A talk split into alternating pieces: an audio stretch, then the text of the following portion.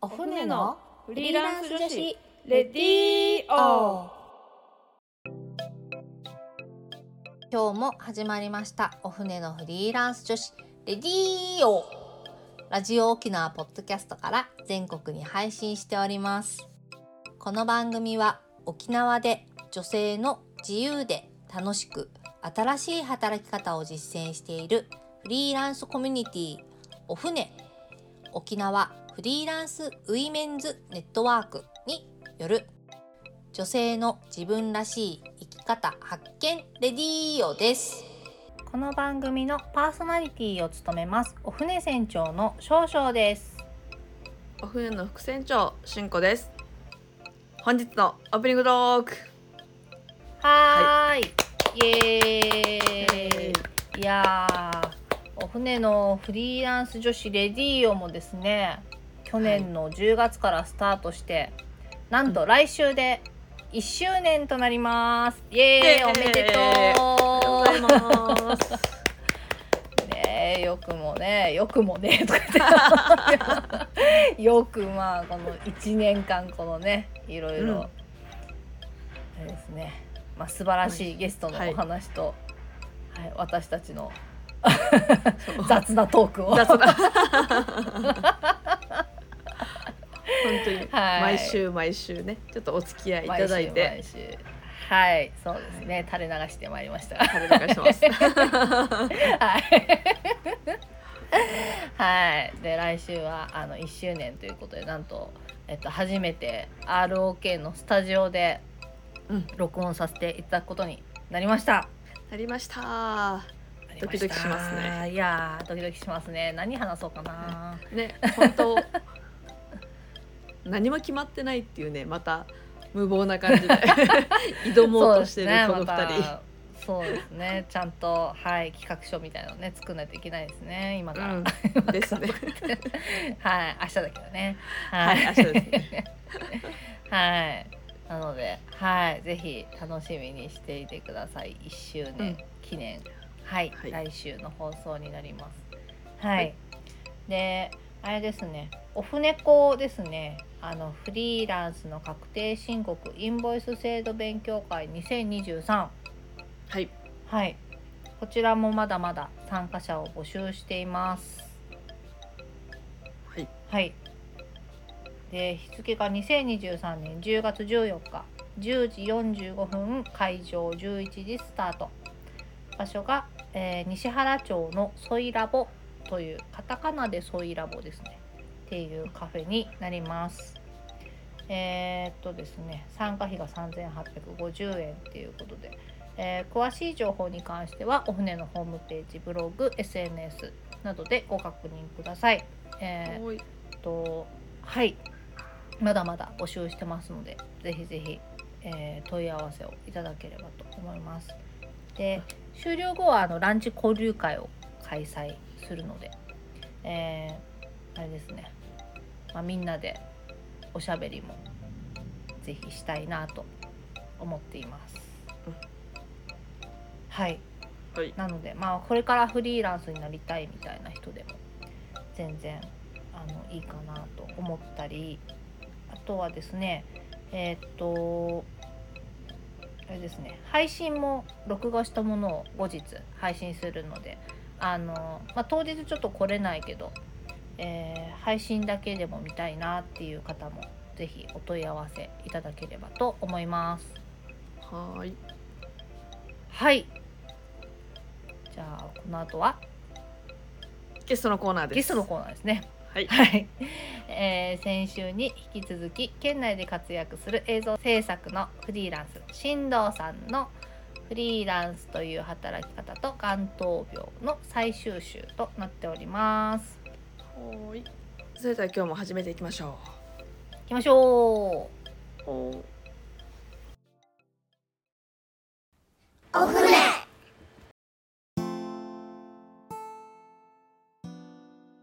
なんかさっき経験として抗がん剤をやってみたかったって言ってたんですけど、なんかうんうん副作用とかってあったんですか？副作用はうん。ありました。あありましたのただなんかえっともう本当になんか映画とかですごいこうすごいもうはい吐き気がしてご飯食べれなくなっちゃってみたいなのをよく皆さん見て恐ろしがってると思うんだけど、うん。今はなんかその吐き気止めという薬を同時に入れるんですね。抗がん剤となんか吐き気止めとな何とっていうのをなんか同時に入れるし、吐き気止めを飲むあの飲み薬としても飲むので、私は一度も吐かない。気持ち悪いとも思わないかった。そう。で人によるらしいそれは。まあ同じ薬を入れても気持ちが悪いと思う人もいるし頭痛がするという人もいるらしい。だからそれはもう本当に人によるんだけど私の場合はえっ、とね全く、えー、と気持ちが悪いとかはない。ないけどあの、うん。もしいつ気持ち悪くなったりとかしたら嫌だからうん。食べれるうちに食べようと思って めちゃくちゃ食べてた。めちゃめちゃ食べてえっとさすがにお酒は飲まなかったんだけどうん。めちゃめちゃ食欲というかなんだろう。いなんかなんていうの？こう本能？じゃないけどうん。こう今のうちに食べようみたいななんかこう冬眠前の熊みたいなと取っとかないと栄養みたいなこ栄養を取っとけみたいな。う病気に勝つためにも栄養を取らねばならんみたいな感じでめっちゃ食べてたのでえっとすごい太りました。へえうん、でやっぱなんかその治療中だしっていう感じで自分を甘やかすので、えっと、運動もあんまりしなくて。ダラダラしてたから。まああの食べてダラダラしてちょっと仕事は、仕事はまあして。でも仕事も別にあのあんまり動き回るような仕事よりはこう編集とかそういうのを主にやったり、まあ、してたので。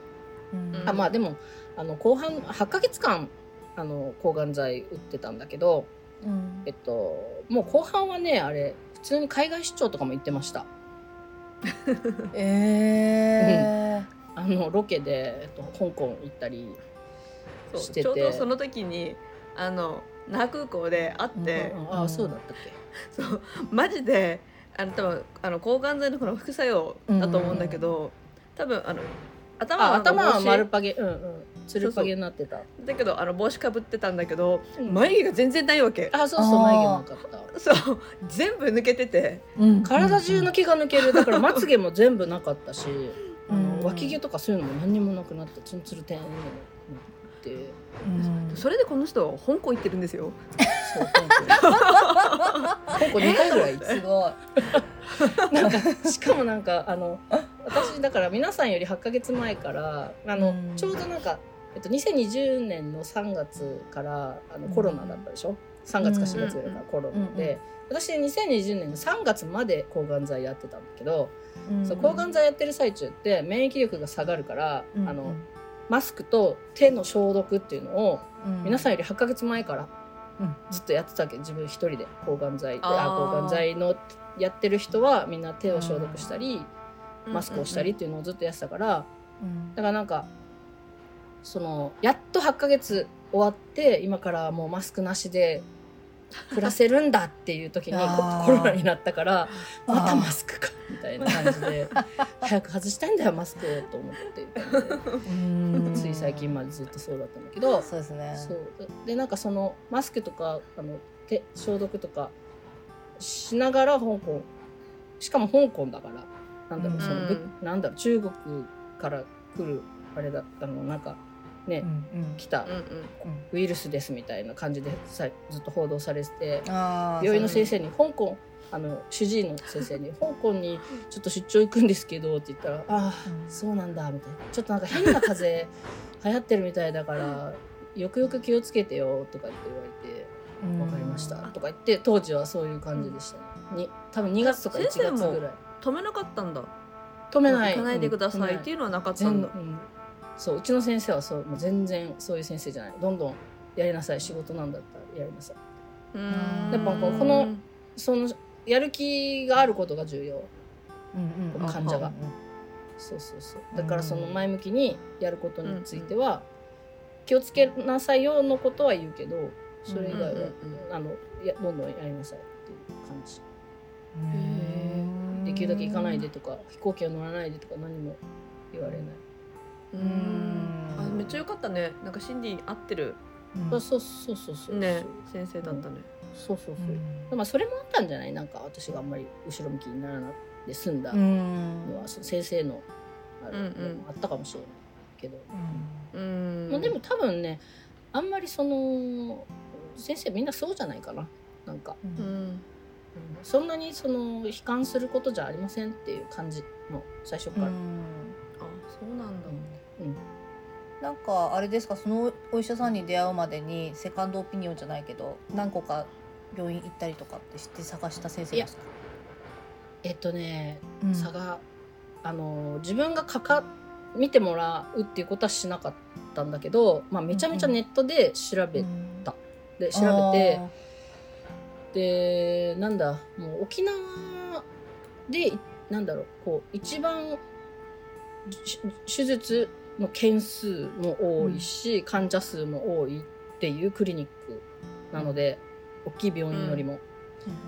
で全国でもそのなんていうんですかねこの件数で言うと全国でもすごい、あの件数をやってるっていう病院なのでまあすぐ調べたらすぐ出てくる病院なんだけどあクリニックなんだけど、うん。だからまあそ家も近いしなんかうん。別にあとは中部病院とかいろいろそういう県立病院とかあるけど、うんまあ、家も近いし、そんなに件数もやってて経験もある先生なんだったら、そうん。そこがいいんじゃないのっていう感じで、まあ、普通にうん。そこにかかって、うん、でもとても本当にいい先生。じゃあのなんか定期的に学会とかも行ってその発表とかもしてるような、もう本当に研究熱心ないい先生で、うん。とても助かります助かっています。もう紹介します。何かあれば。何かそのはい病院をの時には。私はおすすめします。のでうん。言ってください。そうそう何かの時には。副作用ねあとねあれがありました。えっとえっとなんだろう。手がこうこわばるとか。うーん。なんなんつうの手手がこわばったり足がなんか足の節々が痛いとか。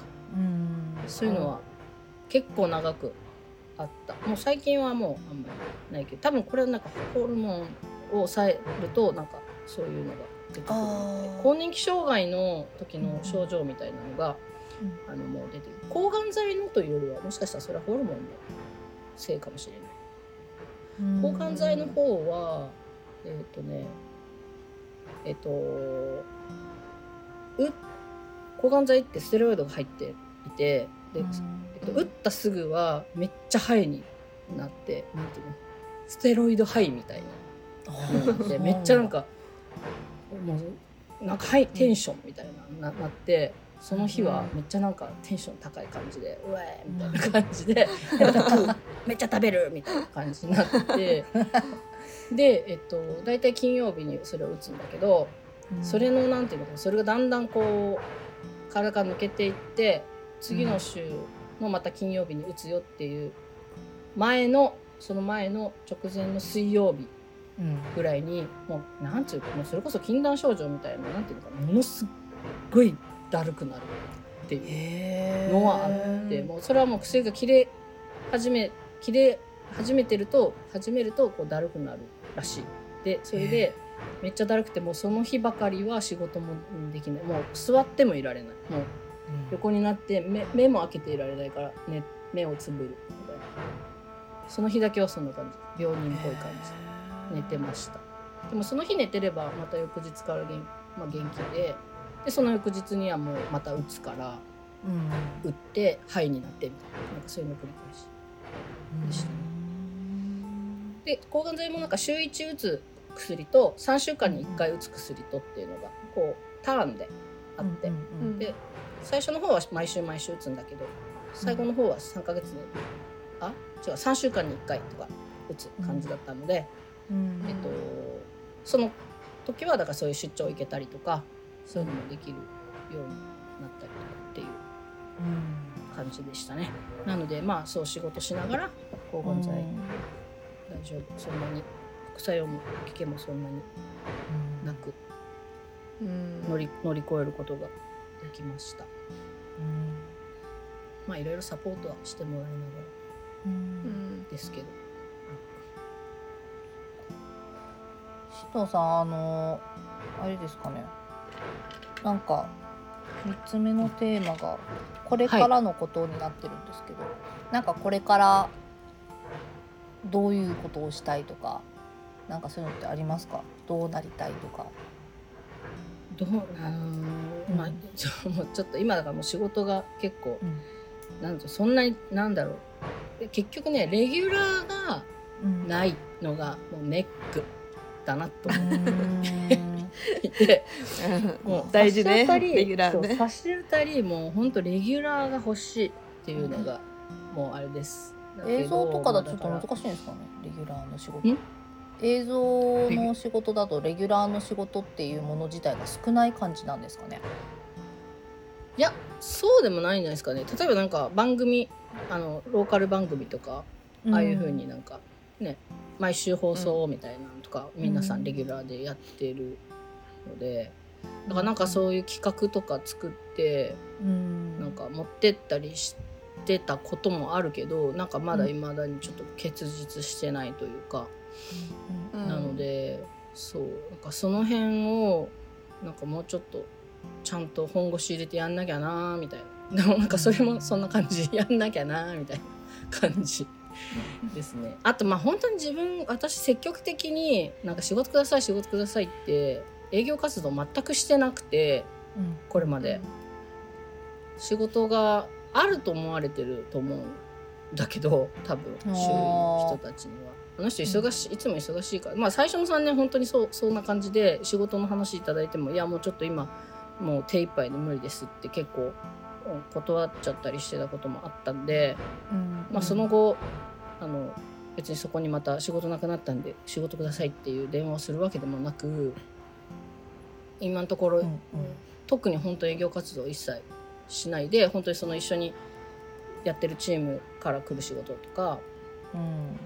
まああと古巣のえっと会社からいただく仕事、うん。うん。これも向こうからあのオファーいただいてやってるやるやりますってやってる仕事だけなのでうん。まあなんかうん。もうちょっとだからそうね企画を出してうん。それがレギュラーにの仕事につながるような動きとかを、まあしまあ、しなきゃいけないなっていう感じ。これはもう夢とかじゃなくてやんなきゃいけないもう切実にっていうとこうん。ろまあだからやっぱレギュラーがあればそれがいくらその別にそれだけで食っていこうということではなく定期的にいくらでもいいから3万でも5万でもいいから、うん。まあ、入ってくるようなレギュラーの仕事があればうなんかそこはやりながらなんかほ、うんそこを膨らませてもいいし他を他もやりながらっていうのでできる。なんかねやることがうん。なくなっちゃうのがもう恐ろしいんで。っうん。ていうところでレギュラー欲しいっていうのが今希望ですね。まあ将来的にでもなんかなんかすごく忙しく働きたいと思ってるわけじゃないなと思ってなんかこう、もっとこう固定費を減らして固定費を減らしてうーんなんつうの？えっ、とでほまあ本当にその別に大金持ちになりたいとかっていうことではないからやっぱやりたいと思える仕事をえっと細々とやりながら別になんか日々不自由なく暮らせればそれでいいなって思ってるから。うん。なんかそうそうなんかやっぱ最初の3年間ぐらいはなんか会社員時代と同じぐらい忙しかったので、うん。なんかそれをそれは別にそそれがずっと続いたら結構きついかなって思ったりはしていたので、確かに。まあとはいえこの2年ぐらいはちょっと暇すぎるけどねっていう感じなんでちょっと中取りたい。だからそれにはちょっとしたレギュラーがあればいいよなーって思ってるっていう感じで。まあでもレギュラーも結局一生続くわけじゃないんでね。なんかそういうのも考えながらこう日々やんなきゃいけないではあるんだけど。うん。まあでもなんかなんとなくなんかこうななんだろう。こう形を変えながらでも関わっていきたいというかこの作つなんこういうなんか作るし今できる仕事ってもうこれしかないので、なんかこういいくつになってもじゃあ毎日炎天下のロケずっと、まあ、終日 1週間連続炎天下のロケ出れるかっつったらちょっともう今3日連続でもう死んじゃう死んじゃうと思うぐらいきついから、うかそりゃやっぱ体力的に無理だしなとか思うとじゃあ書く方に回るとか。原稿原稿というかね作るその作家っていうか、まあ、放送作家というほどではないにしてもなんか、うん。じ台本は書きますよ。リサーチして台本書きますよ。じゃああと現場はよろしくねみたいな、うん。そんな仕事ないかなとか。そんな仕事それをそういうことを仕事にできないかなとか。うん。えじゃあもうシシンディがもう作っちゃってそれ専門でやっちゃったらいいと思う、まま放送作家の人いるにはいるんだけどうん世の中にね。うんいるにはいるんだけど、なんか、うん、まあそういう感じまあ今は私の周辺にはそういう人がいないのでううん。んどういうふうにしたら自分がそういうとこそういうふうになれるのかなとかまあそういうのを考えたうんりはしてますね。あとはもう日々めっちゃテレビとかなんか映像見続けて。続けてますけども。う 寝る間を惜しんで。見てるけど。まあそれがじゃあなんだろう。なんか何かにつながってるのかって言ったらどうなんだろうかよくわからない。ななんかそういう実感もそんなにあるわけではないけど。まあでもそれもやり続けるしかないのかな、まあ、流行りを追いかけるとかね、うん。そういうことはしていかないといけないんじゃないのかなというところでやってはいる、だからまあちょっと今ちょっと固定費が膨らみすぎてる感があるんでうん。もうちょっとこうミニマムにしていきたい。今は。そんな感じ。もう超直近のあれだね。これからだね。そうそう、うん。そうですね。ちょっとシンプルにね、うん。なれたらなという感じですかね。なんか、うん。まあ、当初はねなんか当初というかそれこそ売りになりたての頃はなんかこの会社会社みたいな法人化した方がいいんじゃないのとかなんかチームで、とかいろいろ思ってたけど、うん。違うなみたいな感じ。そうそううんちょっとそんな感じかな。あんまり夢も希望もないけど、すいません。なんか。あでもなんか映像がやっぱ好きなんですよねきっとねはい。じゃあそろそろお時間になりました。えーっと、はい。あれですね。なんかやっぱフリーランスで、まあ、やっぱり闘病されてる方とかって結構いるんじゃないかなって思うんですけど、はい。なんかうん。いろいろきっとためになるお話が聞けたんじゃないかなと思います。はい。じゃあ、えーゲストは新藤さんでした。ありがとうございます、ありがとうございありがとうました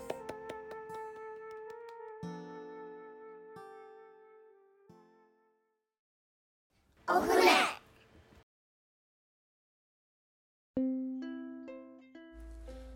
私たちパーソナリティやフリーランスとして働く女性に聞いてみたいこと。お仕事について子育てについてプライベートについてお船について。